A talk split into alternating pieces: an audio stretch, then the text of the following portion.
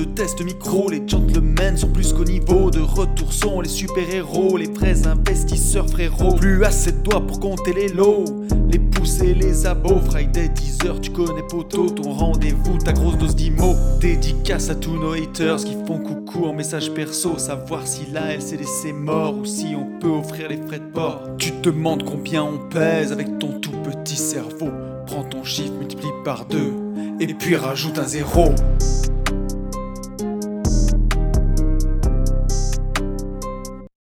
Salut à tous et bienvenue sur ce nouveau podcast des Gentlemen Investisseurs. Je suis Tony. Je suis Yann. Et c'est un grand plaisir de vous retrouver un vendredi de plus. Ça va mon copain? Ouais, ça va, comme un lundi matin. Et ouais. ça va, il fait ça caille. Par contre, maintenant, c'est bien l'hiver, ça c'est sûr. Ouais. La cheminée tourne, ça y est, c'est reparti pour, euh, reparti pour un tour pour 6 euh, mois, voire 8 mois, si c'est comme l'année dernière. Euh, ouais, ouais, non, ça va. Et toi? Qu'est-ce que, ouais, ça va, ça va. Ouais, ça va. Depuis 7 heures du matin, je paye mes factures et mes impôts, tu vois. Donc, euh, c'est pas non plus le, meilleur lundi matin que tu peux faire, quoi. Mais, mais voilà. Ouais, mais c'est comme ça. Bon, est-ce qu'on la vie d'investisseur aujourd'hui? On n'est pas tout seul. On n'est pas tout seul. On est un podcast à 4, tu vois. Ça va devenir la, mode bientôt. Ouais. Et alors, ce qui est fou, euh. c'est que c'est des gens, pour le coup, que je n'ai absolument jamais vus. C'est-à-dire que ça fait juste deux minutes que, euh, que je vois des, je vois deux personnes, en fait. je ne sais même pas qui c'est. En gros, je suis en mode auditeur puisque c'est toi qui as géré ce, ce, fit.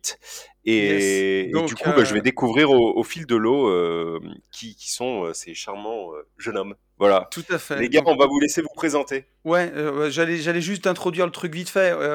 j'ai rencontré Christophe par Instagram. Et comme tout le monde nous se, se fait des, des, nœuds au cerveau avec les conditions d'octroi des prêts bancaires, on a ramené deux experts pour en parler. Donc, en la personne de, de Benjamin et de Christophe. Donc, euh, bah, allez-y, les gars, si vous voulez. Christophe, si tu veux commencer. Ouais, avec plaisir. Donc, tout d'abord, merci de nous recevoir aujourd'hui. Euh, ça, fait, ça fait super plaisir d'intervenir sur votre podcast. Cool. Nous, nous sommes deux banquiers. Donc, euh, on, va, on va se présenter, on va vous dire un petit peu quelles sont les nouvelles règles et les recommandations à suivre pour pouvoir continuer à investir en illimité. Donc je suis Christophe, j'ai 37 ans, je travaille depuis 15 ans à la banque. Donc j'ai occupé euh, différents postes à la banque, notamment ensuite conseiller clientèle, euh, gestion de patrimoine et aujourd'hui je m'occupe des entreprises. Donc j'ai fait pas mal de, de, de, postes dans la banque de réseau, j'ai occupé pas mal de postes et du coup euh, je vais mettre mon expérience au profit de, vos, de, vos, de votre audience. Ok. Est-ce qu'on est qu'on a le droit de savoir dans quelle banque ou euh, il faut pas? Enfin, où il faut Non, c'est un, un, secret. ok, ça On n'a pas trop le droit de. D'accord, ok. Ok. D'accord. Mais c'est une banque euh, connue, quoi. C'est une banque française. C'est ouais, une euh, banque très connue, c'est une banque française. Okay. c'est un gros groupe bancaire français. Ça roule. Et ben, salut tout le monde, moi c'est du coup Benjamin, je suis collègue de, de, Christophe, je suis chargé d'affaires professionnelles, je, en gros je m'occupe des sociétés depuis maintenant 11 ans, euh, exclusivement des professionnels. Donc, euh, je m'occupe de la partie privée et pro euh, de mes clients. pour ma part, bah, du coup, aujourd'hui, je suis dans la même banque que Christophe, mais j'ai fait d'autres banques avant aussi. Donc, j'ai pu voir d'autres méthodes de travail et d'autres façons de faire. Et voilà, comme on vous disait, l'idée aujourd'hui, c'est de pouvoir un peu dégrossir tout ça, vous donner des informations de l'intérieur, vous permettre d'infiltrer un peu la banque et, de vous donner des, voilà, des petites astuces et, et, par rapport à toutes les nouvelles normes qui sont sorties, de pouvoir vous dire les tendances qu'il y a aussi sur le secteur bancaire. Bien, bah, c'est intéressant tout ça. Cool. Ouais, parce qu'on a, on a un paquet de nos auditeurs qui nous écrivent. Alors, bizarrement, c'est souvent les auditeurs qui ont le moins investi, je sais pas ce que t'en penses Yann, mais qui se font mm. aussi le plus de soucis. Et après aussi, bon, d'autres, d'autres, euh, d'autres investisseurs qu'on a qui nous écoutent, qui ont un peu plus en fait, avancé, qui mm, commencent à être bloqués. Ouais, tout à fait. En fait, c'est, soit les très jeunes, enfin, quand je dis très jeunes, c'est pas en âge, hein, mais les gens qui se lancent eux, euh, eux ont énormément de questions euh, à ce sujet-là, et, franchement, ça s'entend.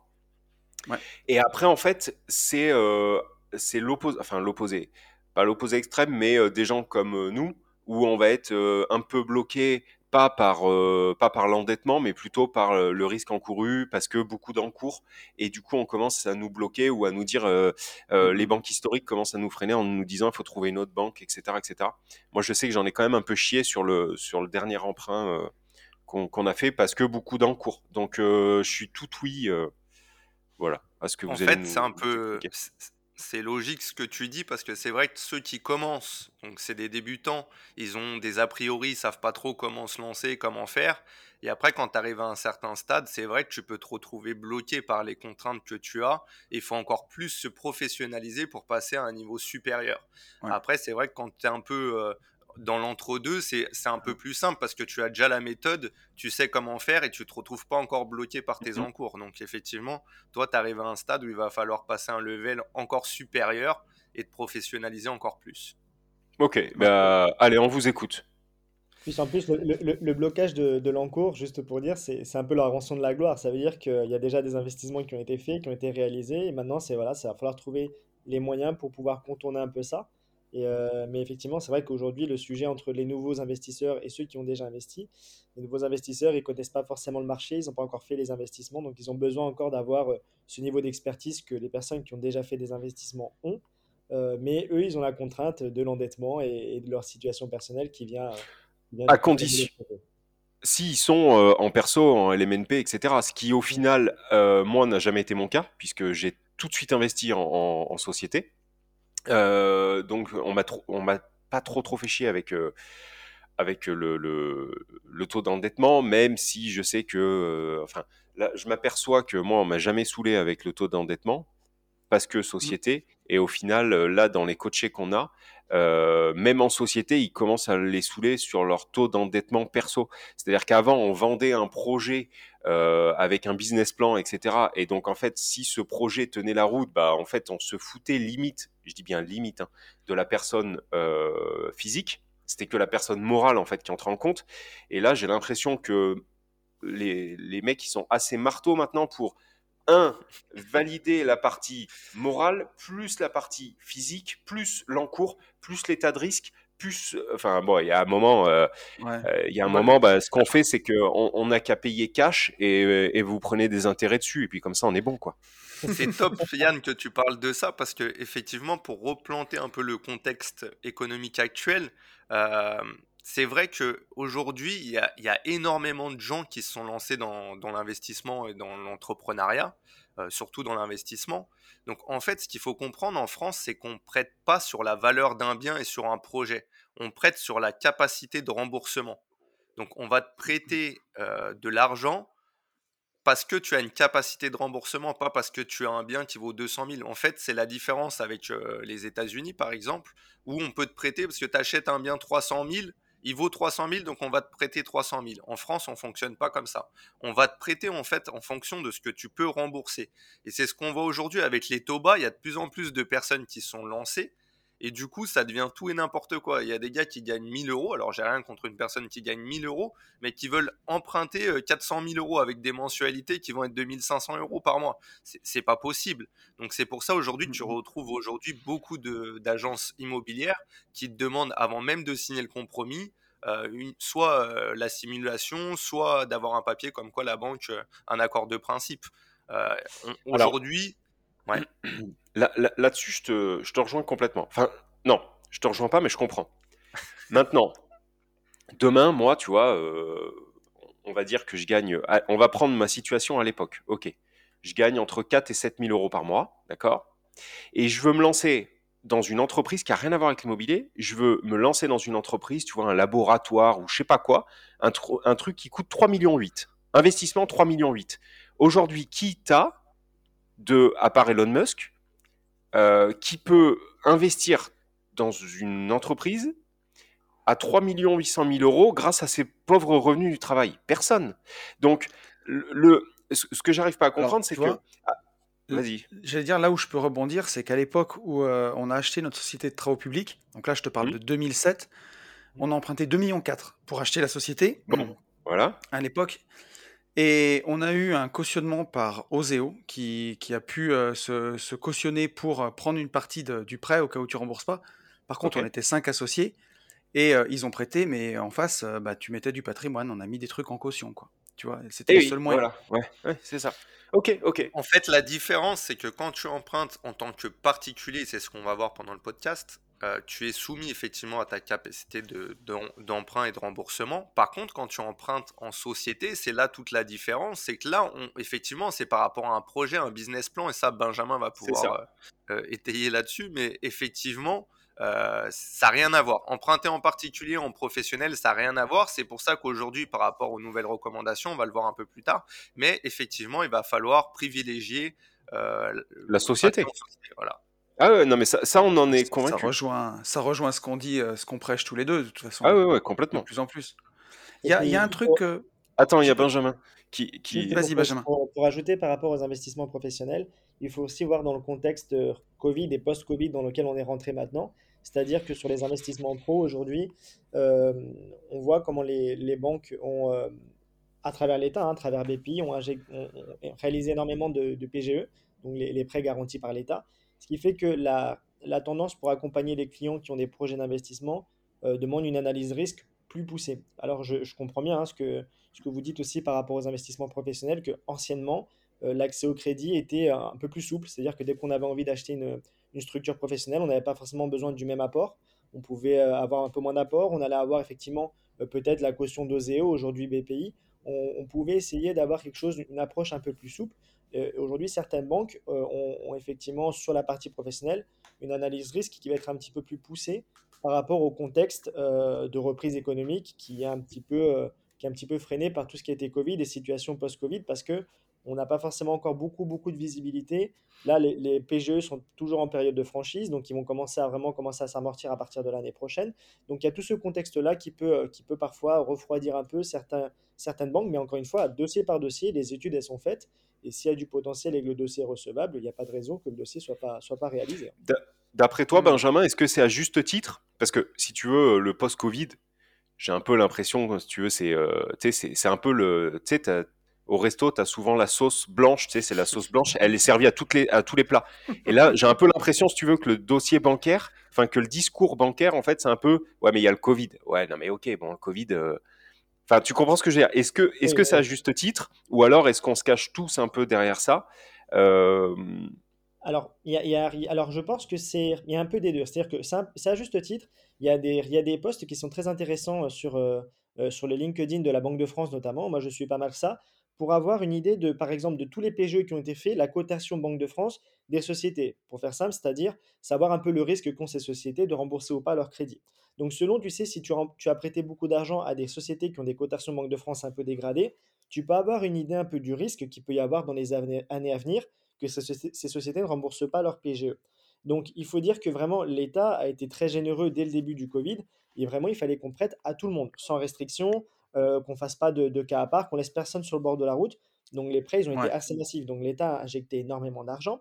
Ce qu'il faut comprendre, c'est que bah, il y aura sûrement des sociétés qui vont être en défaut de paiement, qui vont rentrer en procédure euh, de, de, redressement en liquidation judiciaire. Et ces PGE, il va falloir les rembourser. Alors Sauf pour... Euh... oui. Ouais. Non, non, vas-y, vas-y, vas-y. À ce moment-là. Non, et du coup, et, et du coup à ce moment-là, eh ben, le BPI va se, va se rapprocher des banques qui ont, qui ont fait ces PGE-là vont vérifier la conformité euh, des PGE qui ont été mis en place. Si les PGE sont conformes, ce qui est euh, la grande majorité des cas, à ce moment-là, bah, BPI viendra solder les, les, 90% et les 10% restants sont pour la partie bancaire. Ce qui se passe, c'est qu'il y a. Mais après, ça, c'est la première partie, donc on va dire la partie un peu plus frileuse. Mais la partie qui est aussi positive, c'est que le Covid a permis de digitaliser à vitesse grand V énormément d'activités, de changer beaucoup de choses au niveau du marché. Et il y avait énormément de sociétés qui étaient des sociétés traditionnelles, je prends la restauration, qui n'avaient jamais ouais. fait de la, de la, vente à emporter, et des brasseries qui se sont mis à faire de la vente à emporter, qui ont, qui ont grappillé d'autres parts de marché ailleurs. Donc on voit aussi ces perspectives-là, et on voit comment l'économie, elle, elle, est en train aussi d'évoluer par rapport à ça, mais il y aura sûrement de la casse, et c'est ce que, c'est ce que les banques essayent de prévoir, mais un, un peu difficilement on navigue à vue par rapport à ces sujets-là, vraiment. D'accord. Okay.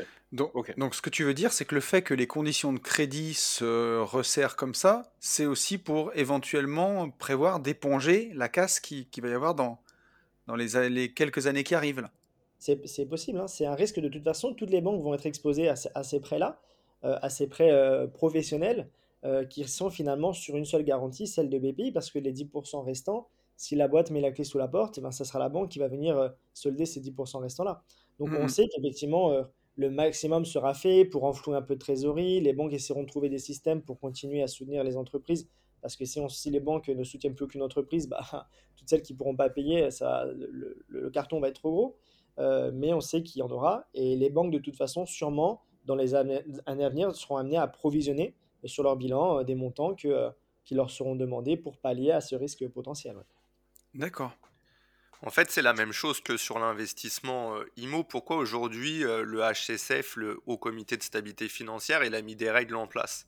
Euh, qui étaient des recommandations jusqu'à maintenant, c'est le, les, autorités, ce qu'ils ont peur, c'est la, la, hausse brutale des taux. Et du coup, s'il y avait une hausse brutale des taux, il y aurait forcément un impact sur le marché de l'immobilier. Et du coup, le marché de l'immobilier baisserait certainement. Et ce que les banques ont peur, c'est de se retrouver avec des crédits de biens qui ne valent pas le montant de l'emprunt restant. Donc c'est pour ça qu'aujourd'hui, il y a eu des, des, recommandations qui ont été faites du, du HCSF, donc avec le taux d'endettement maximum de 35%, des emprunts de 25 ans maximum, voire 27 ans pour les achats en VFA, les achats dans le neuf, mais les banques pourront déroger à ça pour 20% de leur dossier. Donc je pense c'est ce qu'on c'est ce qu'on va voir. D'accord. Mais tu vois, ça, c'est un, truc qui est vraiment hyper important et qu'on prêche euh, bah, dans chaque podcast avec Yann. C'est toujours de s'endetter pour quelque chose qui vaut plus que, que le crédit qu'on a en face. Ne jamais acheter un bien au prix du marché. Soit on le divise, soit on le rénove, soit on apporte de la valeur, soit on est tombé sur une anomalie de marché, euh, mais, ou soit on fait beaucoup de travaux, mais toujours avoir 100 000 euros de crédit à la banque pour un bien qui vaut 130, 140 000 et jamais acheter au prix du marché, où là, déjà, on se tape les frais de notaire, on a 10% de plus que, la valeur du bien. Il faut que tout de suite, demain, s'il y a besoin de revendre le patrimoine, eh ben, on puisse solder les crédits et dégager un excédent. C'est clair, c'est en fait le, le souci de l'investisseur, c'est le même souci que l'entrepreneur, c'est répondre à des problématiques. Donc toi, tu dois être capable en tant qu'investisseur de voir ce que les autres n'ont pas vu. Donc comme tu le dis et tu es spécialiste de ça, la division foncière, euh, moi, j'adore aussi, je l'ai fait à titre perso. C'est vraiment un moyen de d'augmenter la valeur du, du, bien, du prix du bien. Et, et, du coup, c'est super important ce que tu dis. C'est important aujourd'hui quand tu te positionnes en tant qu'investisseur, en tant qu'acheteur, de pouvoir faire des, des, des, bonnes affaires pour pouvoir te retrouver avec un emprunt qui va être inférieur à la valeur du bien. Et ça va mmh. rassurer la banque. Tout à fait. Alors, Aujourd'hui, concrètement, pour le, gars qui est euh, investisseur particulier, qui veut faire euh, ses premiers biens en, en, LMNP, par exemple, pour démarrer sur une première niche, qui va aller voir sa banque et qui flippe en se disant Mais il y a les nouvelles recommandations, les 35%. Qu'est-ce comment il faut qu'il arrive présenté, bon, rasé, euh, avec une chemise, qui sente le Voilà, mais c'est ça. Mais, mais pour, pour une fois, en fait, ce qui serait vraiment bien, c'est que on puisse expliquer à tous les auditeurs, donc là pour le coup en particulier, comment, mais comment pas. Euh, ça sert à rien de nous faire décoller une fusée, les mecs. C'est-à-dire comment pour les tuches, en fait. Voilà. C'est-à-dire euh, vraiment bêtement, physiquement, comment on y va? Est-ce qu'on commence par dire son prénom ou son nom? Voilà, vraiment des trucs. Ça euh, peut être une bonne approche. Non, en fait, on a échangé un peu avec Tony hier là-dessus. Mm. C'est vrai que c'est comme dans la vie de tous les jours, c'est de la séduction. Tu vas être là pour séduire ton interlocuteur. Et la séduction, ça passe bah, par euh, voilà, une bonne présentation, parler correctement, euh, savoir de quoi tu parles. C'est sûr que si tu arrives à la banque pour euh, ton projet et que tu connais pas les chiffres, bah, ça, ça passe pas très bien. Il faut mmh vraiment te comporter aujourd'hui comme un professionnel. Comme on l'a dit, ça va être effectivement plus compliqué d'obtenir son crédit, mais c'est pas impossible. Il y a plein de solutions. mais ça passe par le fait de connaître les chiffres de ton projet, bien présenté. Tu vas avoir un interlocuteur en face de toi il faut le séduire et c'est lui qui va présenter ton dossier parce que dans les banques, comment ça se passe? Soit la banque a la délégation nécessaire pour t'accompagner au sein de l'agence, donc elle va pouvoir te financer, c'est elle qui aura la décision de te financer et de t'accompagner. Donc il va présenter le dossier à son directeur, donc c'est lui qui va représenter ton dossier. Donc si déjà toi tu n'es pas clair et que tu n'as pas su bien lui présenter ton projet, ça va être difficile pour lui de le présenter à la personne qui va être au-dessus de lui. Donc c'est bien de venir avec un, dossier complet dans lequel tu présentes ton projet en l'état, les commodités qui sont à côté, les chiffres, euh, le loyer. Après, tu peux aller sur Internet, tu fais une simulation au préalable pour voir un petit peu les mensualités de crédit que ça va te faire. Comme ça, tu peux faire tes calculs en amont. Tu n'arrives pas euh, avec les mains dans les poches. Et euh, tu peux lui faire aussi les plans de les plans du bien que tu achètes, par exemple dans le cadre de division, pour montrer comment tu vas diviser, ce que tu vas faire. Mmh, C'est mmh. super intéressant. Alors même si tous les banquiers ne sont pas investisseurs, euh, c'est beaucoup plus intéressant et ça parle beaucoup plus si tu arrives avec des plans, des images, euh, peut-être les plans futurs ou, ou des images futures que tu as pris sur des sites sur des sites internet, c'est beaucoup Bien plus sûr. parlant. Donc ça c'est la première chose. Sans parler encore des chiffres de ton investissement qui soient bons et il faut voilà arriver bien présenté et échanger avec l'interlocuteur que tu as. C'est super important de t'intéresser à lui et pas t'intéresser que à toi quoi. C'est un échange encore une fois, c'est de la Ouais, séduction. sûr. Euh, si tu Ça s'appelle- avec, euh, Ouais, avec ça- une ça- nana, il n'y a pas que toi qui parles. c'est ça. Ça s'appelle tout simplement de la vente. On en revient toujours au même. hein. Euh, Pour, pour Mm. moi, c'est euh, parce qu'on a l'impression que nos banquiers, vu que vu qu'en fait notre banque connaît absolument tous nos faits, c'est-à-dire euh, savoir où on a mangé hier soir grâce à notre carte bleue, savoir ce qu'on a fait comme loisir, on a l'impression en fait que c'est des voilà, ils font partie de notre vie. Mais en fait, c'est du commerce. hein. C'est une banque. euh, elle a une activité commerciale. Benjamin, il voulait dire quelque chose?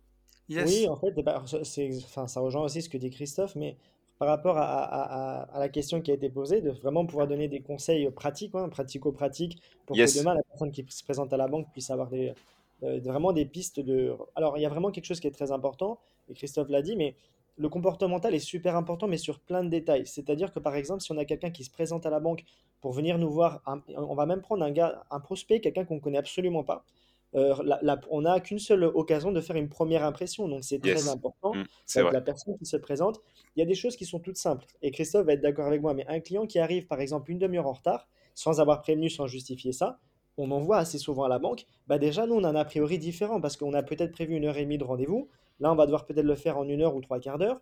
Donc déjà mm. il y, y a cet aspect-là. Le conseiller qui va recevoir le client va par exemple tabler sur, va demander au client, voilà j'ai prévu une heure et demie de rendez-vous, est-ce que ça vous convient? Si la personne nous dit, ah bah non, moi j'ai prévu que 20 minutes, après il faut que je parte parce que on a l'impression que la personne n'est pas assez impliquée ou qu'elle vient faire le tour des banques. Donc il faut vraiment prendre au sérieux chacun des rendez-vous que le client va faire à la Ouais. banque parce que on n'a qu'une seule fois vraiment l'occasion de faire une première impression et c'est vraiment pas neutre. Nous, on peut vous le dire par expérience. On peut avoir des personnes qui viennent nous voir et elles sont trop nonchalantes, elles viennent avec un dossier qui n'est pas complet, avec euh, des documents, euh, on sait qu'ils sont pas forcément euh, ou, ou bons ou euh, pas, on n'a pas tout ce qu'il faut, on n'a pas toutes les données, les tenants, les aboutissants.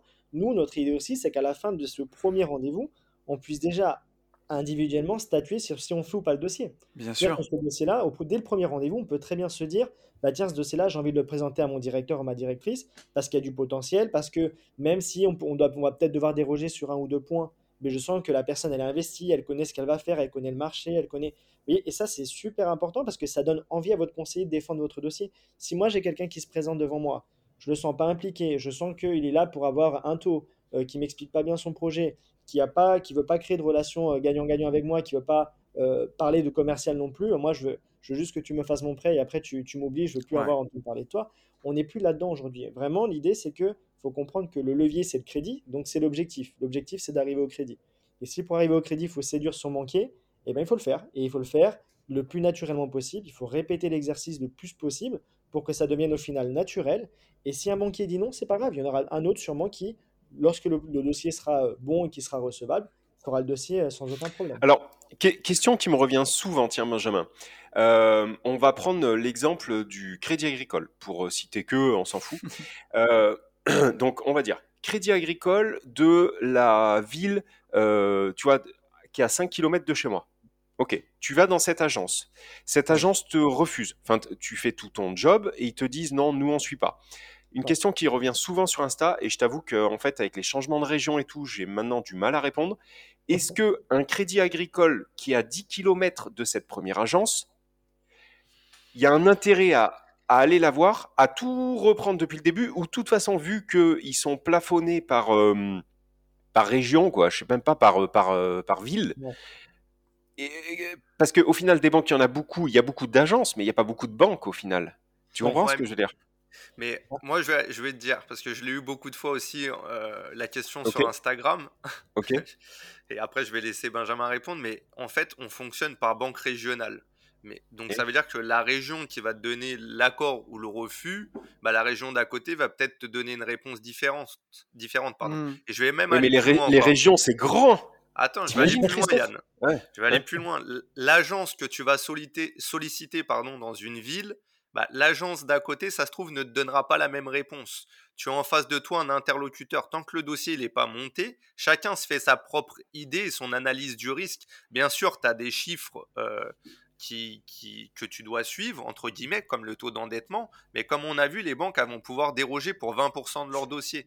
Donc, c'est pas parce qu'il y en a une qui te dit oui ou qui te dit non que l'autre va te dire la même chose. Alors, là- là-dessus, je suis complètement d'accord, Christophe. Aucun, aucun souci. Euh, ce que je veux dire, c'est que si tu as un refus bancaire, c'est forcément que ton dossier a été envoyé quelque part.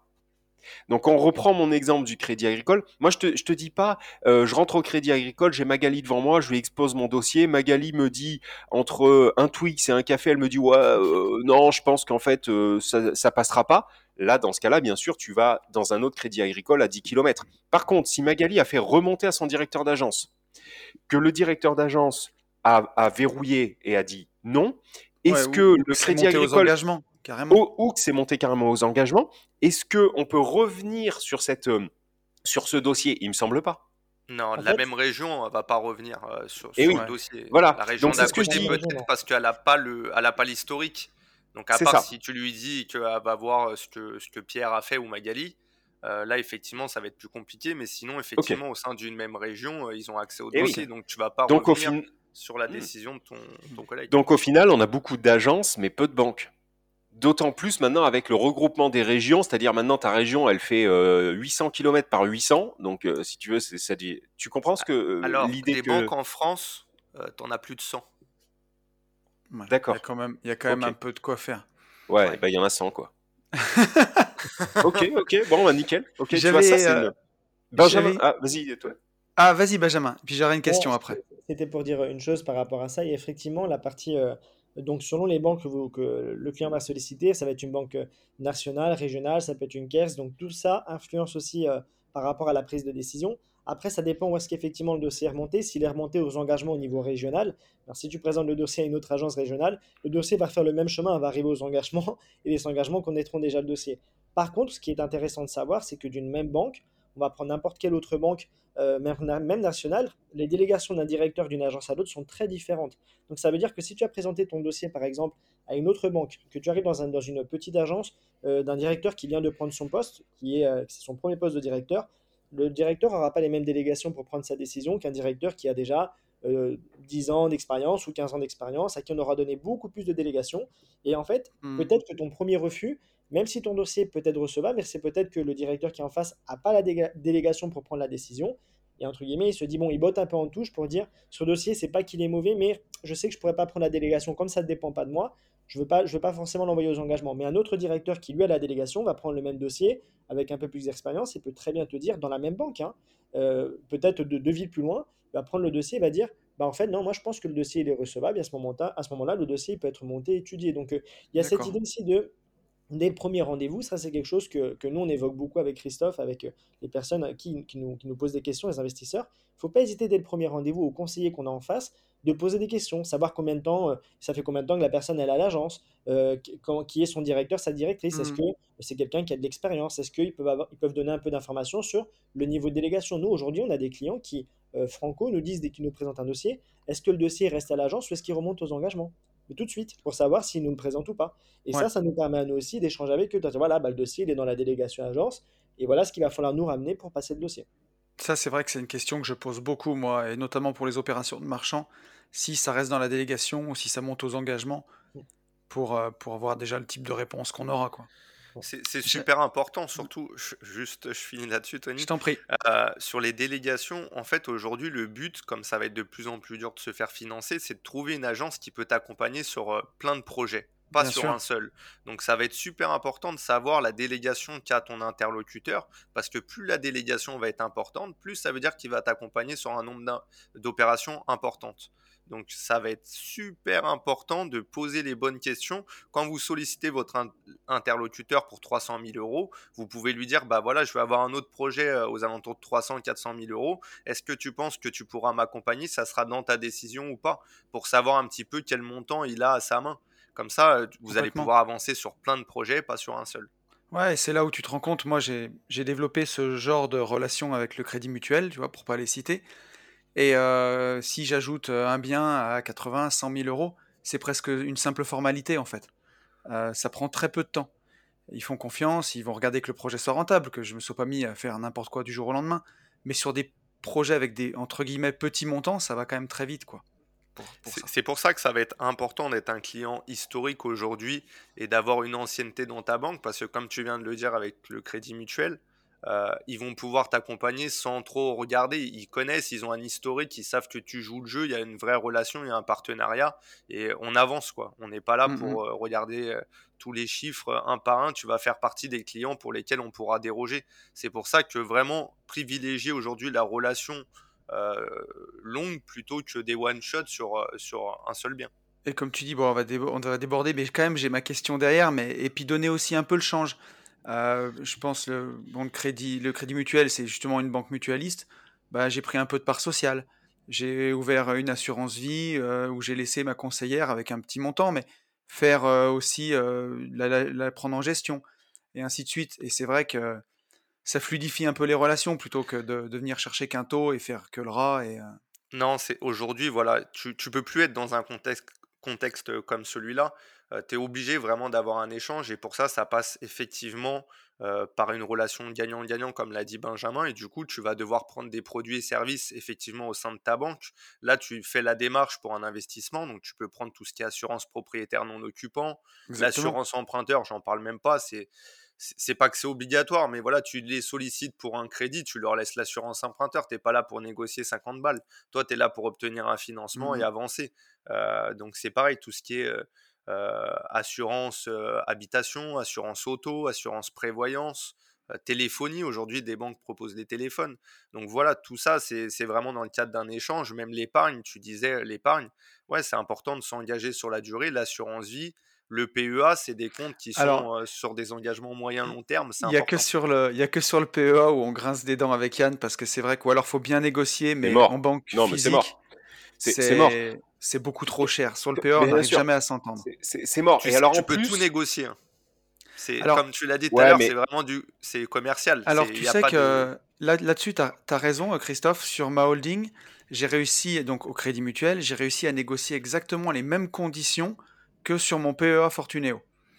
Donc, euh, comme quoi, on, on, peut y arriver. Maintenant, il y a, y, a, y a quelque chose que, que là on nommait. C'est que pour euh, négocier, il faut ou vendre quelque chose, il faut avoir un acheteur et un vendeur. Moi aujourd'hui, dans les banques, je vois plus souvent, euh, comme je disais tout à l'heure, Nadine qui a une main à gauche son Twix, là son café et qui comprend rien. C'est-à-dire qu'en en fait, elle a juste été projetée sur une chaise et en fait, on peut même pas avoir d'échange de négociation puisque tu vois par exemple le téléphone, tout ça, etc bah, à part, sauf si toi tu fais son job, c'est-à-dire tu fais ton job et son job, tu lui dis voilà, j'ai vu que vous aviez euh, une assurance vie en ce moment et du coup, bah, essayez de me la claquer et je vous dirai oui. Enfin, tu comprends ce que je veux dire? Il faut aussi avoir un échange. Mais et, là et malheureusement, ouais, mais malheureusement, malheureusement, il, est compliqué aussi, tu vois, de, de bah, de rentrer dans, dans une négociation quand tu es tout seul, en fait. Ça reste une histoire d'homme et de femme et il faut trouver le, le bon interlocuteur en face, en fait. C'est ce que j'allais dire, ouais. C'est ce que j'allais dire. En fait, trouver le bon interlocuteur, tu, tu, vas pouvoir le trouver. Alors là où tu as raison, c'est que dans le secteur bancaire, mais c'est dans tous les secteurs, hein, tu vas trouver des personnes plus ou moins compétentes et plus ou moins impliquées. Tu sais, pareil, vous, vous êtes des investisseurs donc vous avez une appétence pour l'investissement naturel. Il y a des personnes que tu vas avoir en face qui vont être euh, des, des, conseillers bancaires. Réfractaires. Qui, sont, qui, sont, fonctionnaires, mais qui sont là pour faire leur boulot tranquillement. Dès qu'ils vont voir un dossier, si en plus, comme tu disais au début euh, du, du podcast, que, tu commences à avoir un peu plus d'encours, l'analyse, elle est plus poussée, donc ça demande plus de travail, plus d'études, plus de recherche. Peut-être que tu vas avoir quelqu'un en face de toi, par exemple, tu prends Christophe et moi, nous, on est très appétants à l'investissement, donc nous, ça va nous plaire et ça on, va, on va regarder en détail. Mmh et comme tu dis, si tu tombes sur ta conseillère avec son Twix qui n'a pas envie de, d'aller plus loin, elle va te dire Oula, dossier trop compliqué. Euh, et puis, elle est même plus dans l'optique, comme tu disais, de bah, moi, si je fais ça, de votre côté, qu'est-ce que vous pouvez m'apporter? Parce qu'en fait, elle va rester sur euh, ouais, ça ne me concerne pas ou dossier ouais, compliqué. Mais tu vas toujours trouver des interlocuteurs. L'idée, c'est par contre, une fois que tu as trouvé le bon conseiller ou conseillère et bon directeur ou directrice, et que tu sais que tu peux travailler avec eux, alors, le temps en banque euh, d'affectation dans les agences, ça varie d'une agence à l'autre. Hein, le turnover, il n'est pas le même.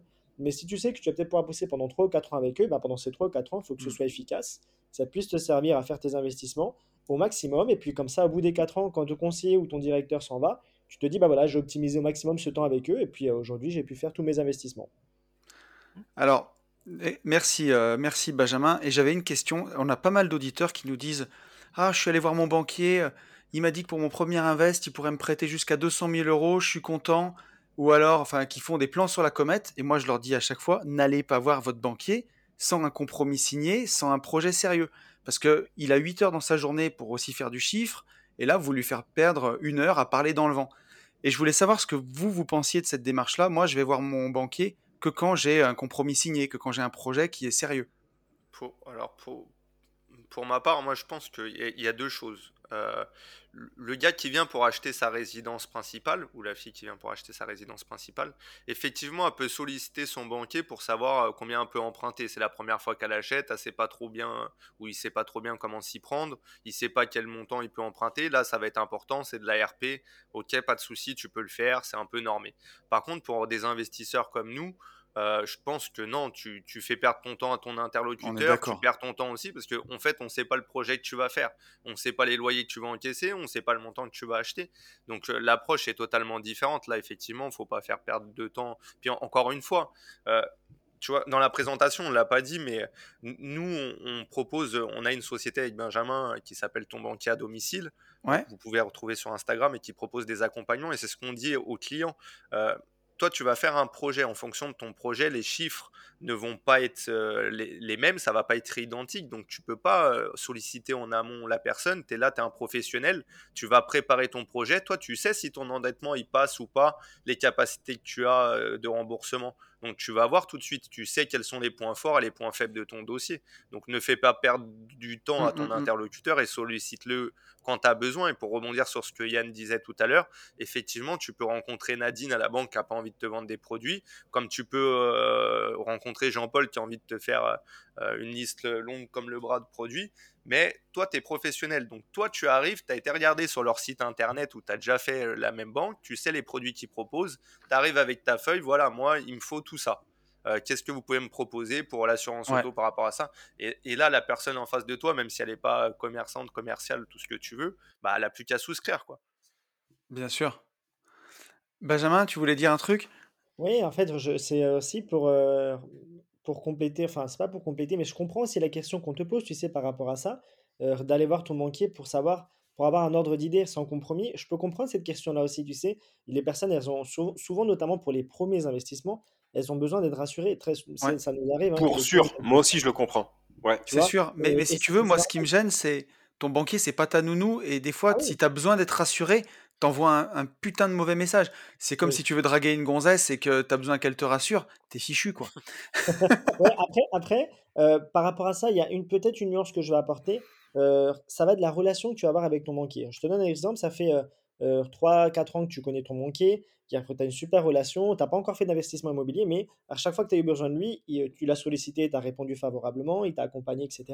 Euh, pendant un échange euh, et, et tu fais ton premier investissement, je je pense aux jeunes investisseurs euh, qui se sont jamais lancés là-dedans et qui se disent ah ben en fait euh, je vais aller voir, je vais signer un compromis, mais je sais même pas combien je peux emprunter, je sais pas faire mes calculs, etc.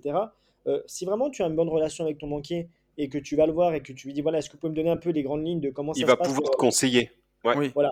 Et ça va, et ça va pas forcément nous prendre beaucoup de temps. Ça va peut-être prendre voilà, euh, 10 minutes, 15 minutes d'expliquer à la personne, lui dire voilà, tu prends tes revenus là, tu prends tes charges là, voilà le calcul que tu dois opérer pour que tu saches à peu près ton taux Ok. d'endettement, ton reste à vivre. Et après ça, peut-être en 15 minutes, ton banquier te donne euh, le- la piste de réflexion. Avec ça, tu as un ordre d'idée. Et avec ça, tu peux aller signer ton compromis. Par contre, là où je suis complètement d'accord, il faut pas venir voir euh, ton banquier pour qu'il monte ton dossier immobilier sans compromis. Parce qu'il va, il va faire quoi? Il va noter tes revenus, tes charges. Et puis là, quand il va s'agir de, enfin, il va s'agir de remplir le détail de l'objet du bien financé, ben, on n'a pas l'adresse, on n'a pas la surface, on n'a pas l'état du bien, on sait, on n'a rien. Donc on va, Ouais. oui, euh, mettez, euh, de, mettez des 120 mètres carrés, mettez telle ville, mettez telle valeur. Mais non, il faut qu'on soit sérieux par rapport à ça aussi, quoi. Bien sûr. Sur, sur l'aspect euh, ton banquier à domicile, les gars, le... parce que moi je débarque, hein, autant que là les auditeurs. Donc euh, l'i- l'idée c'est quoi en fait? On vous contacte à travers Instagram et vous faites office de courtier ou, ou vous aidez? C'est quoi l'idée? Alors, en fait, l'idée, c'est vraiment de t'accompagner, faire une étude patrimoniale au début de ce que tu as. Donc, c'est intéressant pour quelqu'un qui débute, mais aussi pour quelqu'un qui a déjà un certain patrimoine, parce qu'on va peut-être procéder à des arbitrages euh, pour que tu puisses continuer à investir et multiplier tes biens. Donc, une Mmh. fois que tu auras trouvé un bien, on regarde, on fait une analyse de la rentabilité. On va regarder le meilleur financement que, que tu vas pouvoir obtenir. Donc, soit au travers d'une société, soit en nom propre, euh, par rapport à la durée, par rapport au taux, par rapport à tout ça. Et après, une fois que tu auras obtenu ton financement, on va te présenter des partenaires, donc des partenaires bancaires avec qui on travaille, euh, des notaires avec qui on travaille, des avocats s'il y a besoin. Et après, on va t'aider aussi pour la partie travaux. Euh, donc sur la partie travaux, on va regarder un petit peu les travaux qu'il y a, on va regarder si la société a l'air insolide. Et une fois que tu auras fait la partie travaux, pareil pour le mode d'exploitation. Enfin, en amont, on va regarder le mode d'exploitation. Donc, comme je disais, soit en société, soit en nom propre, mais aussi si c'est de la, de la colocation, de la location courte durée, de la location longue durée. Et après, quand tu vas trouver tes locataires pour de la location longue durée, par exemple, bah, on va faire une étude de leur dossier également. En fait, c'est vraiment un accompagnement de A à Z pour Ah ouais, ouais. l'investissement Et et, pour ça- ça vaut quoi, les l'entrepreneuriat gars aussi. De quoi? Le Ça vaut quoi? On est à Ouais. 5500 euros sur le prix pour l'ensemble des prestations qu'on vient de dire. Euh, sur Donc, attends. Donc, donc là, euh, 5500 euros. euh, demain, euh, demain, on a des auditeurs qui se lancent, c'est ça? Ils vous Ouais. contactent en amont. euh, ils ont un contrat avec vous à 5500 euros qui reprend en fait tout ce process et tout ce suivi, c'est ça? Tout à fait.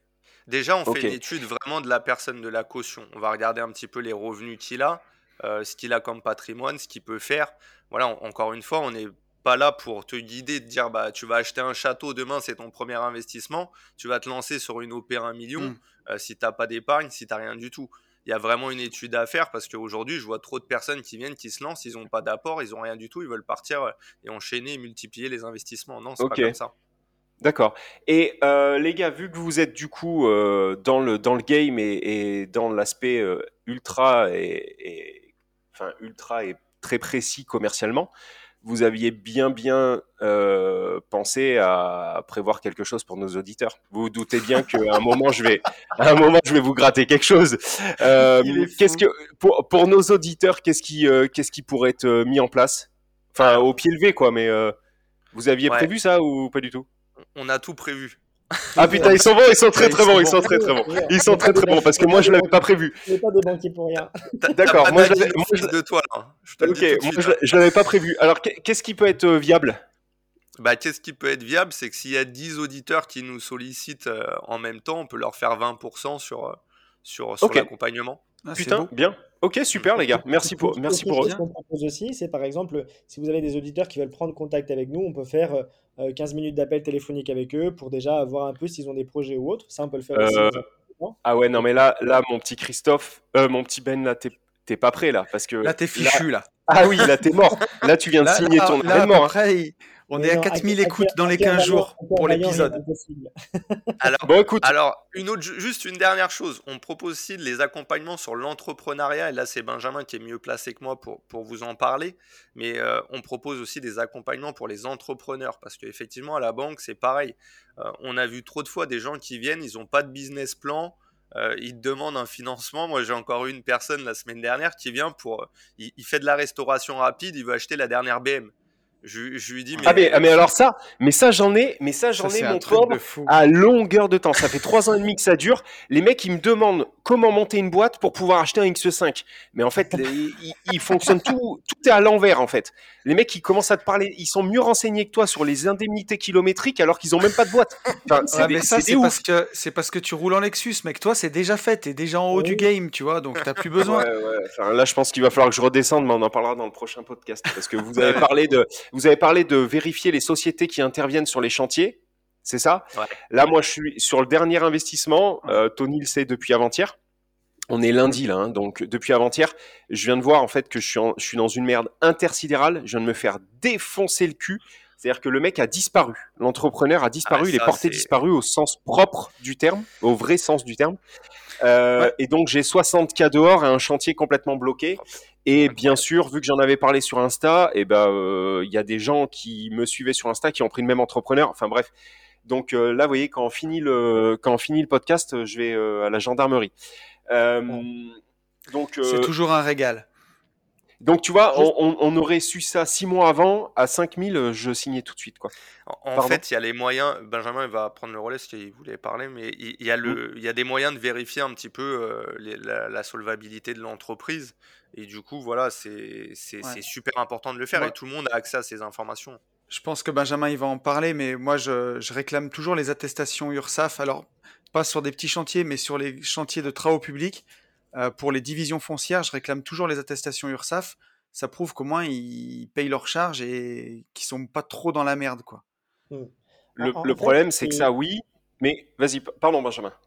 Non, non, excuse-moi, je vais pas te couper. Non, c'était par rapport à ça, ce qui t'est arrivé par rapport à, l'entrepreneur. On a, on a une connaissance commune avec Christophe euh, qui a fait des travaux dans sa maison. Elle a installé sa cuisine. Le cuisiniste est venu. Elle a installé complètement la cuisine. Euh, deux semaines après, la cuisine, elle tombe. Euh, le, mur il est à moitié le mur il est à moitié cassé et du coup donc cette personne me contacte moi moi je fais les recherches et quand je regarde sur cette société des recherches que moi je fais que tout le monde peut faire hein, c'est à dire que je remarque que cette société euh, eh ben par exemple elle apparaît radiée c'est plus une société euh, c'est plus la société présente c'est une autre qui est derrière qui est pas qui a pas les mêmes personnes qui a pas les mêmes intervenants les mêmes gérants qui sous-traite machin ouais. qui sous-traite tu vois et puis on n'a plus de visibilité et là tu as une personne qui vient t'installer ta cuisine c'est pas celle que tu as eu au tout début par contre et du coup, par contre, moi, j'ai eu l'information une fois que la cuisine, elle était tombée. Mais si cette personne, lorsqu'elle reçoit son devis ou sa facture du prestataire, elle, me check ça. voilà, moi, avec le numéro sirène, avec le, nom de la société, je peux déjà faire des recherches que beaucoup de Bien sûr. tout le monde peut faire. Et tu Sauf que. Ça. Ouais, oui, alors euh, effectivement, sauf que là, moi, dans mon cas, c'est juste un truc qui existe, euh, une société que j'ai déjà fait euh, bosser, qui m'a fait euh, plein de plein de chantiers. Et là, en fait, le mec, il s'est juste en fait réveillé un matin. Dans la boîte aux lettres, il avait un redressement, euh, enfin pas un redressement, un contrôle, euh, comment on appelle ça, Tony? Contrôle URSAF ou contrôle fiscal Ouais, enfin un contrôle fiscal. Il a vu qu'il était serré, et bah en fait, il a pris sa voiture, il s'est barré à l'autre bout, quoi, à l'autre bout du monde, où on sait pas où, et terminé. Et là, en fait, tu peux pas, ça, tu peux pas le prévoir. Le mec, il pète un plomb. Qu'est-ce que tu veux prévoir? Après, tu peux pas, tu peux pas le prévoir, mais euh, tu peux retrouver des informations euh, par rapport notamment à tout ce qui va être euh, les prélèvements URSAF. C'est-à-dire que sur un bref, mmh. on, peut, on peut retrouver la personne qui, sur, sur les créanciers privilégiés.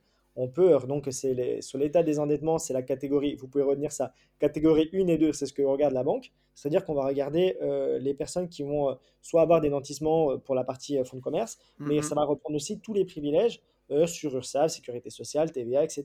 Donc, si par exemple, tu as, tu as, une entreprise qui commence à avoir des rejets euh, de paiement pour euh, le, fisc, de toute façon, ça apparaît à ce niveau-là et tu peux même avoir un peu le, détail. C'est-à-dire que si tu as une, une, créant, une dette qui est, qui est assez récente et d'un montant assez faible, ça peut arriver qu'il y ait un loupé sur une TVA ou sur quelque chose comme ça. Mais si tu as par exemple déjà des arriérés depuis 2018 et que chaque année tu as des nouveaux trucs qui tombent, tu te dis ça commence à sentir un à peu du cul. Ouais. Et, et, là où ça peut être extrêmement dangereux, c'est que j'avais un, de mes, un de mes anciens clients à l'époque où moi j'étais encore boîte de TP. C'est comme ça que je l'ai connu, hein, parce que moi, avant de faire les chantiers, il me réclamait mes attestations euh, URSAF. Et euh, il m'a dit qu'il s'était fait planter par une boîte qui, donc, euh, il avait fait des acomptes, la boîte a déposé le bilan, il n'a plus jamais rien revu. Mais non seulement elle payait pas son URSAF depuis longtemps, ils sont venus le chercher lui sur le chantier, pour payer une partie de, de l'URSSAF. Donc c'est la double peine, quoi. Là, tu, tu te fais défoncer. C'est ça. Ça, c'est de toute façon, sur le professionnel, c'est ce qui se passe, c'est que euh, c'est pour ça qu'il faut avoir. Le réseau est très important. Après, effectivement, tu peux travailler pendant des années avec quelqu'un, puis du jour au lendemain, il, pète un câble, il prend la voiture, il s'en va parce qu'il se rend compte que le fisc est en train de le rattraper. Mais c'est vraiment très important. Euh, le réseau de personnes qui, qui entourent vos investissements, c'est super important. Et juste pour préciser par rapport à ce que disait Christophe sur la partie du professionnel pour ton banquier à domicile, l'idée c'est que lorsque nous on va avoir un professionnel qui va venir nous voir, on va, euh, on va prendre le dossier complet, on va regarder déjà si le dossier est bien monté, on va regarder la cohérence des chiffres, on va regarder l'étude de marché qui a été faite, on va voir, on va, vraiment analyser toute cette partie-là, euh, qui est en fait l'analyse que le conseiller professionnel va faire lorsqu'il reçoit le dossier à la banque. Euh, pour tout vous dire, euh, on a commencé ton à domicile depuis déjà plusieurs mois. On a eu plusieurs dossiers professionnels qui sont venus et très souvent, le dossier, quand il arrive, on a tout le temps les mêmes erreurs qui reviennent. C'est-à-dire, ou un plan de financement qui n'est pas adapté avec une, avec une durée qui n'est pas adaptée au financement, ou un business plan imprévisionnel, parce qu'un prévisionnel, on peut mettre ce qu'on veut dedans, qui n'est pas du tout cohérent avec l'activité qui est mise dessus, l'étude de marché qui existe ou n'existe pas, l'étude de la concurrence qui n'a pas été faite. Donc toujours les mêmes erreurs reviennent.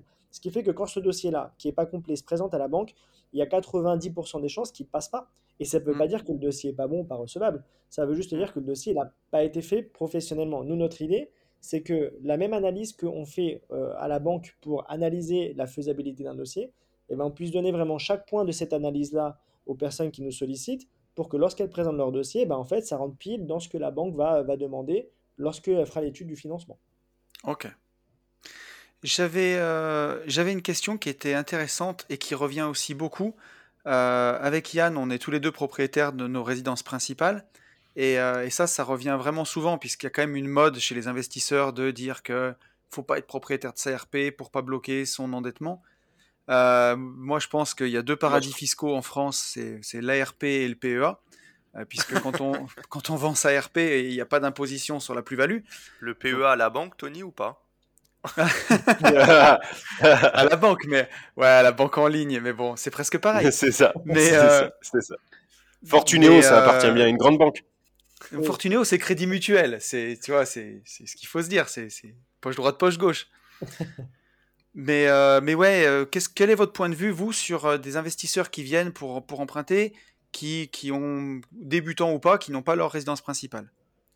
Alors, pour, pour l'ARP, il y a deux sons de cloche. Moi, ce que j'aime bien préconiser, ce que je fais à titre perso, c'est effectivement, comme euh, on a pu échanger hier, c'est soit tu achètes ta RP et tu es prêt, je sais pas, tous les un an, tous les deux ans à déménager parce que effectivement, fiscalement, c'est très intéressant et rien ne t'empêche de le faire, c'est complètement légal. Bien sûr. Donc, effectivement, ça, c'est super intéressant. Ou moi, ce que je fais à titre perso, euh, là, vous, vous pouvez le voir si je vous montre le truc, si je vous montre un peu l'image, mais c'est que moi, euh, non, il y a trop de soleil. Mais je le couple avec euh, de la location. C'est-à-dire qu'à l'endroit où je vis, euh, je loue aussi une partie de mon bien. Ouais. Comme ça, en fait, la charge de crédit, en face, j'ai des loyers. Donc, je ne supporte pas la charge de crédit. Ouais. Et ça, c'est top. Du coup, ça me permet d'avoir ma RP, mais en même temps de ne pas avoir de charge. Bien sûr. Ouais, moi, c'est ce que, c'est ce que j'avais fait à l'époque avec cool, ma, ça. ma résidence secondaire, où j'avais des appartes aussi, et euh, bah, ça joint l'utile à l'agréable, on va dire, quoi. Ouais, ou même l'exploiter par exemple avec euh, si, si tu es quelqu'un qui bouge beaucoup et qui part régulièrement en province, à l'étranger ou n'importe qui voyage, bah pourquoi pas louer en courte durée euh, en même temps ta résidence principale, ça te permet de dégager des revenus. Et si sur l'année, bah, ça te permet de, suffi- de dégager suffisamment de revenus pour payer l'intégralité de tes charges, bah c'est top, c'est cool. Et, et la politique vraiment de la banque en propre, si tu arrives et que t'as pas ta RP, même après avoir atteint un certain niveau, ça joue, ça joue pas?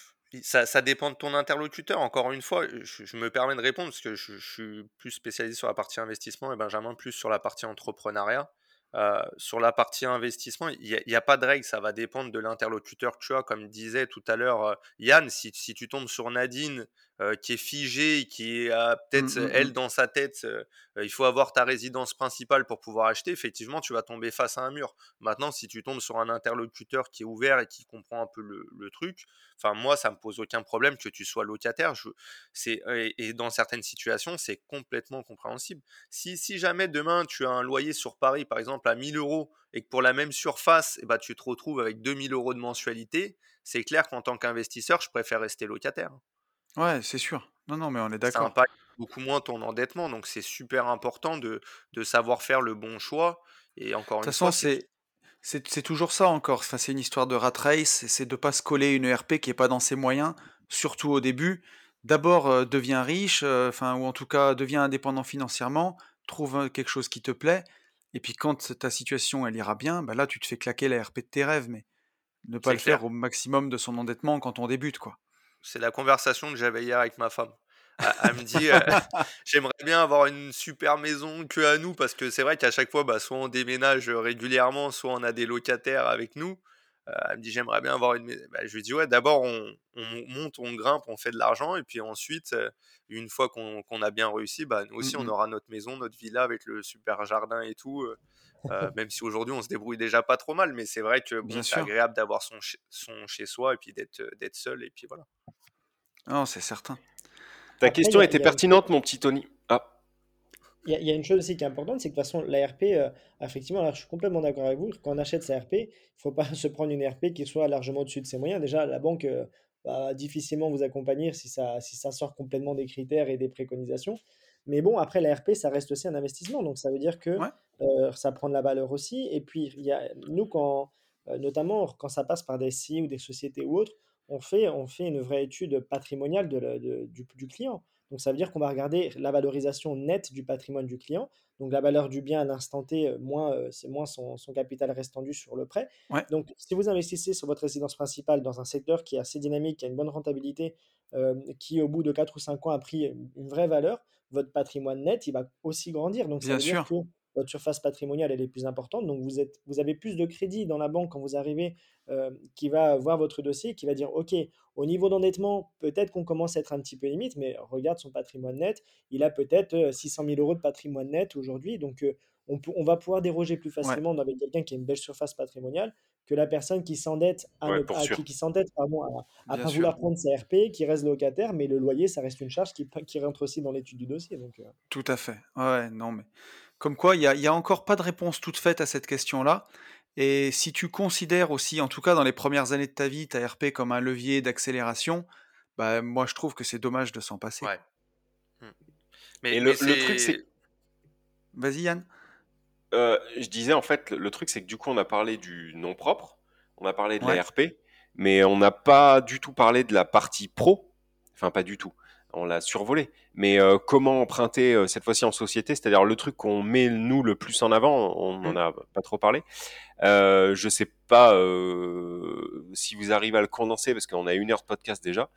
Mais enfin non, Tony, ou tu veux le faire dans ah un, tu veux qu'on fasse un, épisode 2 non, non, moi je trouve que c'est intéressant. On peut, on, a un peu de temps là. Oui, on a commencé, on a, on est à 50 minutes, on a un petit peu de temps devant nous. Ouais, je veux, je veux bien, euh, je veux bien effectivement, les gars, que, que vous puissiez nous faire euh, pareil, un feedback, euh, nous mettre de la lumière sur, sur les trucs qu'on maîtriserait pas. C'est déjà juste avant de faire ça, je vais, je vais lancer l'introduction.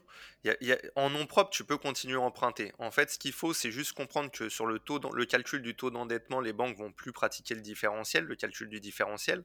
Donc aujourd'hui, on va prendre l'intégralité de tes loyers, on va les mettre dans tes revenus, et on va prendre l'intégralité de tes charges, on va les mettre avec tes charges. Donc le taux d'endettement, c'est charges divisé par revenus. Si tu es supérieur à 35%, euh, ça va être un petit peu problématique. Il va falloir que tu fasses partie des 20% pour lesquels les banques vont pouvoir déroger. Sur les 20%, il y en a 80%, ça va être pour de l'ARP. Donc pour les investisseurs comme nous, en nom propre, il va rester 4%. Donc pour faire partie de ces 4%-là, il va falloir que tu sois un très bon client. Ce que je peux te conseiller juste pour finir sur le nom propre, c'est la durée d'emprunt, mettre la durée d'emprunt le plus longue possible. Donc pour faire le parallèle avec l'investissement en société, où là Benji va nous, va nous, va nous dire un petit peu, mais sur, le, sur la société, tu pourras emprunter sur des durées plus courtes.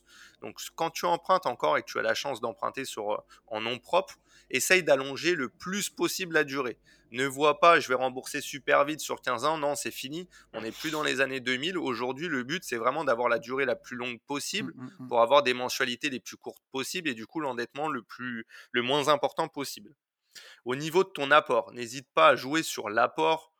Si tu veux rester sur de l'investissement en nom propre, n'hésite pas à rajouter un petit peu d'apport pour passer en dessous les 35% et être finançable en nom propre.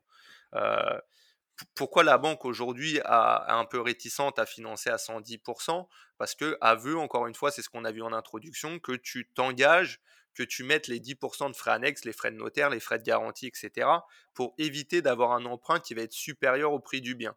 Voilà pourquoi veut que tu mettes de l'apport. Mais toi, tu vas pouvoir jouer sur le taux d'endettement grâce à l'apport. Après, l'apport, tu peux te le reconstituer au travers de différés, d'enveloppes euh, euh, de, de crédit réserve que la banque va te mettre à disposition. Donc voilà, c'était juste pour faire une petite introduction là-dessus. Et surtout, quand vous investissez en nom propre, euh, pensez bien que c'est une relation, un partenariat, une relation gagnant-gagnant. Et du coup, n'hésitez pas à amener des, des, contreparties, même si j'aime pas ce mot-là, entre guillemets, et à vous professionnaliser, même si vous achetez en nom propre, c'est-à-dire présenter un projet avec des chiffres, avec des images qui soient parlantes et, n'hésitez pas à faire de l'épargne, à faire des assurances avec votre banquier. Vous, allez avoir un scoring, en fait, il y a un score pour chaque client qui est attribué. Plus votre score va être haut, plus la banque va pouvoir vous prêter. Donc c'est super important d'avoir le score le plus haut possible. Pour ça, ça va être votre historique en tant que client qui va compter. Ça va être l'épargne que vous avez, ça va être les revenus que vous avez, ça va être les flux qui vont rentrer, les flux qui vont sortir. Donc surtout, visez un très bon score, vous aurez plus de délégations dans votre agence et votre partenaire pourra vous accompagner plus facilement. Après, pour déroger aux 35%, vous avez la possibilité, c'est ce qu'on va voir, d'emprunter en société, du coup notamment en SCI, en SAS, en SARL de famille. Tout ça, ça ne rentre pas dans les recommandations du HCSF. Donc ça veut dire que la banque, quand vous empruntez en société, n'a plus de recommandations et de règles à suivre. Ça va être comme il y a 3 ans, comme il y a 4 ans, ça va être à la bonne vieille époque, ça va être pareil. Tu vas pouvoir emprunter parce que la banque te fait confiance et veut te, veut te suivre. Donc je vais laisser Benji argumenter là-dessus. Euh, exactement. de toute façon, bon, pour la partie professionnelle, euh, et Christophe maintenant aussi euh, s'occupe des professionnels, il y a quelque chose qu'on m'a demandé qui va vous paraître assez simple. C'est une phrase que je dis souvent à mes clients. Mais si vous êtes un investisseur pro, eh ben, vous devez être professionnel. C'est-à-dire que de la même façon qu'on va considérer un gérant d'une société commerciale sur son professionnalisme, sur son activité, à partir du moment où vous allez vous lancer avec une société pour de l'investissement, que ce soit SCI, SRL, SAS ou, SASU, vous êtes du coup un gérant d'une structure donc l'idée, c'est vraiment que votre expérience sur l'investissement va être très importante pour la prise de décision. Ça, c'est la première chose à comprendre. C'est-à-dire que lorsqu'on va faire une analyse euh, euh, d'investissement professionnel, on, le divise en plusieurs blocs. Mais il y a un bloc qui est très important, c'est euh, le premier bloc, en tout cas dans mon analyse, c'est la partie sur, le gérant, les associés, les bénéficiaires effectifs. C'est-à-dire qu'on va vraiment voir les personnes qui sont impliquées dans le projet, connaître un peu leur expérience, connaître leur surface patrimoniale, c'est le premier point, en tout cas moi dans mon analyse, je pars toujours de l'homme. Je veux savoir la personne qui est en face de moi. Est-ce qu'elle a de l'expérience dans l'investissement immobilier? Est-ce qu'elle en a déjà fait? Euh, Quelle rentabilité elle en a dégagé C'est quoi, son c'est quoi son endettement global aujourd'hui? mmh, mmh, mmh. C'est quoi sa situation aujourd'hui? Donc, toutes ces questions, il faut que les personnes qui vont venir présenter leur dossier euh, à la banque aient déjà les réponses. Parce que lorsqu'on pose ces questions-là, très souvent, les clients, euh, ils ont l'impression que les, les banquiers posent des questions pour piéger les clients. Un bon banquier, il est là pour découvrir le besoin du client. Et il est là aussi pour appréhender du risque. Donc pour ça, il doit avoir les informations. Donc lorsque moi, je vais recevoir un client, ça a été le cas encore semaine dernière, on a un client du coup qui, fait un investissement immobilier sur de la location courte durée, mais par exemple, il, hésitait entre une SI classique, une SARL à l'IS ou à l'IR. Et donc l'idée, c'est qu'on a pu échanger, échanger un peu sur ce sujet-là. L'idée aussi concrètement, et ça c'est un conseil que je peux vous, donner, euh, comme on n'a plus cette, trop cette notion des, des recommandations de l'HSF euh, sur le taux d'endettement, etc., comme disait Christophe, on va rentrer beaucoup plus sur une analyse pro du dossier. Donc une analyse pro du dossier, nous, en, tant que, banque, on doit effectivement voir le risque, mais on doit, servir, on doit aussi voir le gain potentiel que le client va pouvoir dégager sur cet investissement-là. Notamment sur le choix de la fiscalité, si par exemple ce client concrètement m'avait fait deux hypothèses, une SCI euh, classique avec une SARL, IS et IR. Donc on a pu comparer les trois scénarios et en fait, il m'a chiffré concrètement le gain fiscal qu'il avait en faisant via une des structures. L'idée, c'est que moi, ça m'a donné une vraie idée de me dire, voilà, le potentiel que cet investissement va permettre à la personne de dégager annuellement, le cash flow qui va pouvoir dégager cet investissement, par rapport à son choix, eh ben, il est cohérent. C'est-à-dire que s'il avait fait un autre choix qui fiscalement était moins intéressant pour lui et lui dégageait moins de cash flow à la fin de l'année, eh ben moi, quand je vais faire mon analyse, je vais me dire, il y a peut-être le, potentiel total de l'investissement, il n'est pas, il pas réuni. Donc, il faut vraiment avoir cette, approche-là. Quand vous allez faire un investissement à titre professionnel, il faut vraiment que lorsque vous présentiez votre dossier, ben, vous le présentez vraiment comme quelqu'un qui est un investisseur professionnel, donc qui a trouvé un, une pépite ou un investissement immobilier dans lequel il y a des travaux à faire ou autre, mais dans lequel il y a une vraie rentabilité, il y a une vraie valeur foncière, euh, que les personnes qui sont impliquées, les associés qui sont impliqués ont de l'expérience, ont du patrimoine. Voilà, il faut vraiment qu'on ait une approche globale. Il ne faut pas que se contenter des chiffres, c'est-à-dire que les chiffres, c'est la première partie la partie qu'on va regarder à chaque fois au niveau bancaire, mais on va vraiment faire une analyse plus, plus poussée sur l'ensemble de l'investissement, sur la surface patrimoniale, et plus poussée sur, notamment si vous faites de la location meublée, euh, que ce soit professionnel ou non professionnel, l'implantation de l'endroit est très important, si, notamment si c'est du saisonnier, s'il y a du touristique, si c'est du court terme. On va vraiment faire une analyse aussi du marché, de la localisation, de la concurrence. D'accord. Il y a d'autres choses aussi?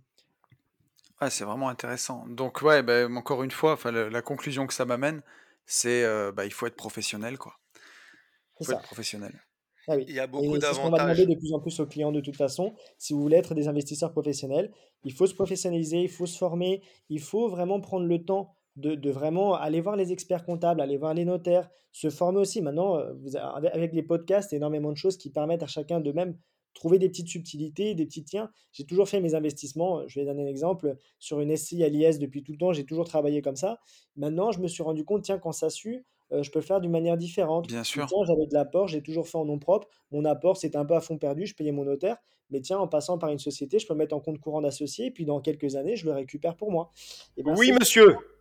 Voilà, voilà, on est d'accord. Voilà. Non, mais bien sûr. Ça, voilà, c'est ce qui fait la différence, et c'est surtout, c'est ce qui fait que vous êtes pris, c'est ce qui fait que vous êtes pris pour un professionnel par votre interlocuteur. Lorsque vous dites, bah voilà, moi j'ai 30 000 euros d'apport, mais je vais les mettre dans ma structure en compte courant d'associé. Et petite astuce que je peux vous donner aussi par rapport à ça, côté bancaire, euh, c'est vraiment sur de l'analyse professionnelle. Il y a quelque chose qui est très important lorsqu'on fait une analyse financière pour les conseillers professionnels. On va regarder souvent pour les sociétés le niveau des fonds propres. C'est quelque chose qui est très important, euh, que ce soit pour l'investissement immobilier ou pour la société commerciale classique. On regarde le niveau des fonds propres. Le compte courant d'associé, généralement, il n'est pas intégré comme des fonds propres. Ça s'appelle des quasi-fonds propres. Sauf si, les fonds, sauf si le compte courant d'associé reste un certain temps dans la société. À ce moment-là, il est, accepté comme des fonds propres. Et ça, ça va vraiment appuyer euh, votre dossier parce que ça montre que votre société, euh, financièrement, elle a une structure financière qui est plus solide et qui est plus consolidée. Si vous avez un compte courant d'associé, ça veut dire que la boîte doit à son associé quelque chose. Mais si ça reste, ça reste par exemple pendant 5 ans dans la boîte, on peut considérer ça comme des fonds propres. Et ça peut aider pour faire d'autres investissements derrière. Ok. Bon, c'est vraiment intéressant. C'est vraiment intéressant. J'avais euh, j'avais une dernière question. Je sais pas si Yann t'en aurait une après, mais euh, il y, a beaucoup de gens qui ont peur de d'éventuellement une future euh, crise immobilière, patati patata. Moi, qui la seule chose forcément un jour. Qui viendra de toute façon, oui, oui. Comme dirait l'autre, quand tu cries au loup tous les jours, enfin, même une horloge cassée, elle donne l'heure juste deux fois par jour. Donc ça viendra un jour ou l'autre. Mais pour moi, une des, des choses les plus grave qui pourrait arriver, qui pourrait faire arriver une crise immobilière, ce serait une remontée des taux euh, qui forcément ferait baisser mécaniquement le marché immobilier pour garder des mensualités de crédit identiques. Comment vous voyez la chose, vous? Est-ce que dans, l'avenir proche, votre avis d'insider? Moi, comme tu l'as dit, la remontée des taux, euh, c'est ce qu'on a vu tout à l'heure, la remontée des taux brutale pour engendrer une baisse du, du marché de l'immobilier. C'est pour ça que le HS HCSF veut limiter et réduire le niveau de production des crédits des banques. Mais après, encore une fois, c'est ce qu'on vient de voir tout au long du podcast. Si tu es professionnel, que tu as fait une vraie étude du marché, tu as un bien qui est supérieur au prix du marché quand tu l'achètes, ou tu as vu la façon de le diviser, que tu as augmenté le prix du bien, la valeur du bien, tu t'es un peu protégé, tu t'es un peu protégé de ça. Et après, même si le marché de l'immobilier se casse la gueule, bah toi, il te reste un bien. Un bien, c'est de la pierre. Les gens, ils vont vouloir se loger, ils vont toujours te le louer. Donc, si, si, encore une fois, dans ton analyse, tu loues peut-être en location courte durée aujourd'hui, mais tu as vu qu'en location classique, et eh bah, tu, tu, te prémunissais du, du, risque que tu peux subir et que la charge était, était remboursée, pour moi, tu peux continuer à investir sereinement. Bon. Impeccable. Bah, de toute façon, nous, on n'en doutait pas. Puis, on le dit à chaque fois, enfin, on s'adresse à la minorité de la minorité. Donc, il faut, euh, faut faire ce qu'il y a à faire. Voilà. On veut une vie différente, on veut euh, faire les actions. vraiment, euh, vraiment cool, les gars, de vous avoir reçu parce que je suis sûr que ça aidera. alors, je, pense que ce podcast aidera énormément. Je pense que vous allez être aussi acculés, préparez-vous, sur Insta de, de, questions, etc. Euh, et, peut-être moi le premier, enfin pas là tout de suite, parce que avant de ranquiller un investissement, je vais déjà essayer de gérer euh, celui-ci là. on va y arriver. ouais, ouais. Mais, mais par contre, non, c'est vraiment, non, c'est c'est vraiment cool. c'est vraiment cool que vous ayez et que vous ayez une vision sur le, le particulier, sur euh, l'aspect euh, société. Nous, on reste convaincus que maintenant il faut caper euh, effectivement professionnellement et donc basculer sur sur de la société et effectivement peut-être plus sortir aussi parce que société, c'est pas forcément SCI. Hein. je pense que la, la SCI, c'est nos grands-parents, ils aimaient bien. Mais je pense que ça y est, maintenant on est en 2021. Euh, Tony il conduit des voitures 100% euh, électriques. Bon, euh, je, pense qu'il y a mieux à faire. Il même pas besoin de la conduire presque. Voilà. donc, donc très content de vous avoir, vous avoir reçu là-dessus. Et au moins c'est clair, c'est carré. Et, et puis merci pour la promo. Enfin, je sais pas comment on peut dire ça, pas la promo, mais le le, le, geste pour ta communauté. Ouais, exactement. ça sera avec grand plaisir. Euh, de toute façon, si vous avez des questions, voilà, c'est pas pour faire de la pub, mais vous allez sur Instagram, ton banquier à domicile, vous tapez ton banquier à domicile, Attends, j'y vais tout de suite là. voilà. C'est ce que j'allais dire. ça, je fais Voir, où on pouvait vous retrouver, euh, les gars. Ton banquier à banquier. domicile ou alors par mail, euh, contact tonbanquieràdomicile.com, tout attaché. Bon, bah, impeccable. De toute façon, dans, Allez, dans c'est la, dans la êtes description de l'épisode, je mettrai tous les ça. liens. On a Stéphanie aussi, c'est la touche euh, sexy du, du groupe. Il faut, il faut, vous avez raison. Non, non, mais c'est cool. Bon, bah écoutez, je vous suis, les gars, c'est parti. C'est une vraie spécialiste du crédit aussi. Donc si vous avez Bon. des questions, n'hésitez pas et euh, on y répondra avec plaisir. Et bah, cas, merci, merci, euh, merci beaucoup. Merci à vous, les à gars. vous. C'était vraiment enrichissant et je pense que c'est un podcast qui va beaucoup plaire. Donc, euh, donc voilà, c'est top. Merci à vous de nous avoir reçus et puis euh, n'hésitez Avec pas. plaisir. Et puis euh, voilà l'occasion. Si vous passez en Ile-de-France, n'hésitez pas, vous arrêtez. Vous êtes en, vous êtes en Ile-de-France? Eh, Je savais bien que vous aviez un défaut, les gars. Eh oui. Donc, euh, donc non, bah en fait, on viendra pas hein, concrètement à l'Île-de-France. Nous, si tu veux, plus, euh, plus on Mais peut nous, s'en éloigner. Ah, par contre, voilà. Venez, venez Ah. faire du ski chez nous. Venez manger des, des d- du fromage qui pue et tout, bien sûr. Ça, on veut. On est, on est preneurs, Avec on est plaisir. Avec plaisir, les gars. Bon, euh, Tony, on va dire à tout le monde bah, qu'il faut passer à l'action. Yes. Et pour tout ça, qu'il faut foncer en visite. Big up. Ciao. Salut à tous. Ciao.